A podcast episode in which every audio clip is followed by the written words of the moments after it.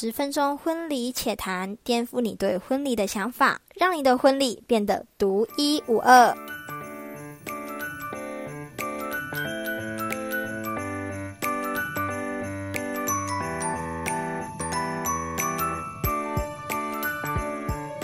大家好，我是艾薇，今天终于来到我们第二季的第二集。今天的主题呢，叫做七月半婚期如何求生存。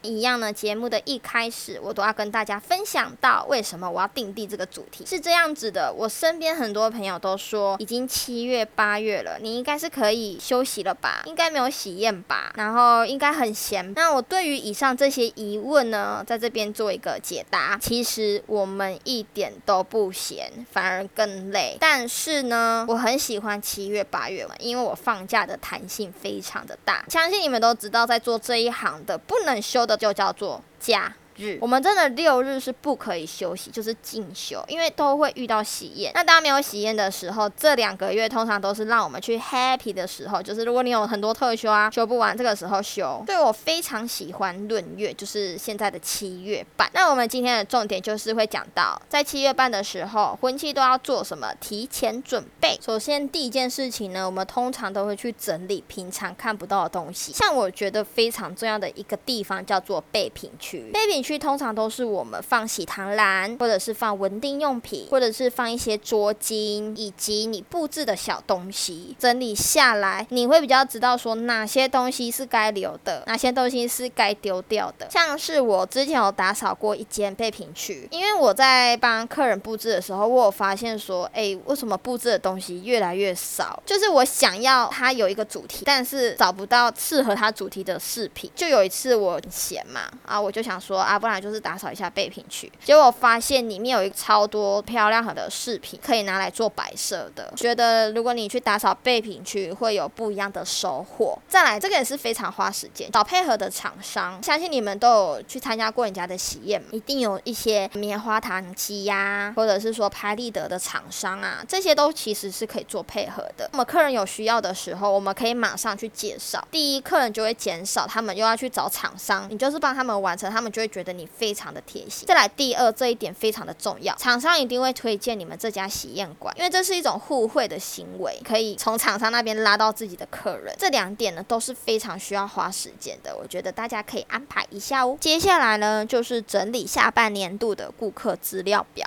首先呢，我们一定要先把九、十、十一、十二月的新人通通都再联络一次，就是告知他们说，哎，你们的喜宴已经快到了，那什么时候跟你们约个时间呢，来做彩排的动作，或是来做婚礼洽谈的动作？因为很多新人他们都会忘记这件事情，他们真的是太忙了，所以要有人去提醒，要有人去拉住他们，不要等到已经要结婚的前一个礼拜再去联络，因为会产生很多的问题。再来，新人也会不相信你嘛，倒不如就是。是提前让他们知道我们是谁，然后就是认识一下。日子久了，等到他婚礼结束，他真的觉得这段时间你办的还不错，说不定会给你红包。再来的话呢，觉得大家可以去整理做总表，像是我都会去整理每个月的总表。那里面的东西就是说便当有几份，然后他们有多少桌数啊，等等之类的小细节。因为这个总表，我就可以一目了然知道说，哦，我哪一个新人他还没有确定好他的便当要几个，哦，我哪一个新人他还没有确定好他的。桌数，他的预备桌才不会漏掉。做这行的最重要的就是细心，你千万不可以漏掉客人交代你的每一件事情。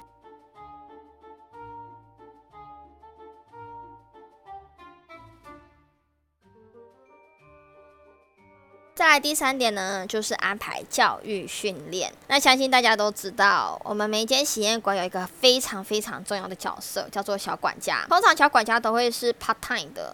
那小管家是什么？他其实就是协助新人整个让婚礼过程、婚礼的动线比较流畅的一个非常重要的角色。所以在教育训练，我会比较重，就是在小管家的身上。像是稳定仪式的时候，小管家看到主持人说什么，他就要去准备什么东西。所以为了让婚礼更流畅，我都。都会是在小管家身上呢这边做教育训练，通常都会是安排七月到八月，因为没有喜宴嘛，他们上课也会上的比较足。再来的话，我觉得大家也可以去充实自己。如果你是在做婚期的，你还不会主持，你可以呃除了上网去找资料嘛，这个时候也可以去练习啊，就是口语表达，或者是说你要去上课，因为上课的话通常都会学到一些新的知识，看一下别人怎么做，然后都会有一些已经有出过社会的婚期呀，我觉得都是可以做交流的，都还不错。再来最后一点呢，也就是我最喜欢的员工旅游，觉得员工旅游第一点呢的好处就是可以跟部门重新培养感情，因为在喜宴的时候呢，我们一定会有冲突，你一定会不爽这个人，但是你员工旅游之后再重新认识这一个人，对他会感官呐，让我们整个团队会比较团结这样子。再来，我们是属于服务业嘛，所以我们在员工旅游的时候，我们老板通常都会去就是很厉害的餐厅吃饭。然后每次在吃饭的时候，他就会跟我们师傅说：“哎哎哎，师傅来，你吃吃看这道，你吃出来，你跟我讲感觉。”所以我觉得这也是试探敌情的一种方法，因为别人不知道我们是从哪一间喜宴馆来的，我们可能就去这间喜宴馆吃吃合菜。那吃一吃的话，我们会学到人家哎这边的特色料理，那回家自己去研发。像是我只要去每一间喜宴馆，不管是我去参加我朋友的，或者是说哎我是什么姻缘机会啊，然后要在这边吃饭，就是会去。走走看看，然后去看厅房什么的，都是去自探敌情，然后去学到人家诶的优点。觉得员工旅游就是你要让你的内部更团结，再来可以去学到外面的优点，然后自己学起来，这也是一个不错的安排。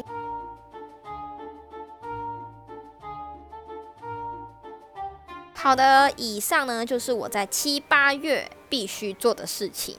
那相信大家听完一定会觉得说，哈，怎么就只有这样？也还好吧。诶，拜托，其实这些东西真的要花两个月去做，甚至两个月还觉得太少嘞。如果你准备的越好，下半年就会非常非常的好。那在这边，我想要送大家一句话：不要定微不足道的计划，因为它没有使人热血沸腾的魅力。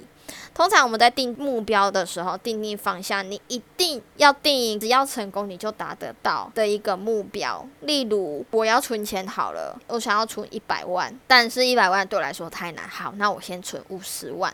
那我现在户头里面有三十万，是不是剩下二十万？这二十万我是可以去努力，可以达到目标。我觉得大家都是要去定定目标的。那为什么要送这句话呢？因为它是我们七八月两个月，其实很长。这两个月过完。我要变成什么样子的人？这两个月过完，我要学到什么东西？列一个目标，然后希望在这两个月就是让它完成。不仅在婚期身上，我觉得也非常适合呃现在的听众朋友。或者是你一些上班族啊，我觉得这非常适合每一个人。所以在定目标的时候，一定要定一个自己呃不容易达成，但是只要努力就会达成得到哦。很开心的，我们的节目在这边已经进入尾声。下一次的节目我也想要走分享的阶段，我日常生活中遇到的爱情观，可能是我在看电影呃学到的，或者是看连续剧学到的，或者是我遇到什么东西学到的，在这边都可以跟大家。做分享哦。好的，那我是艾薇，我们下次见喽，拜拜。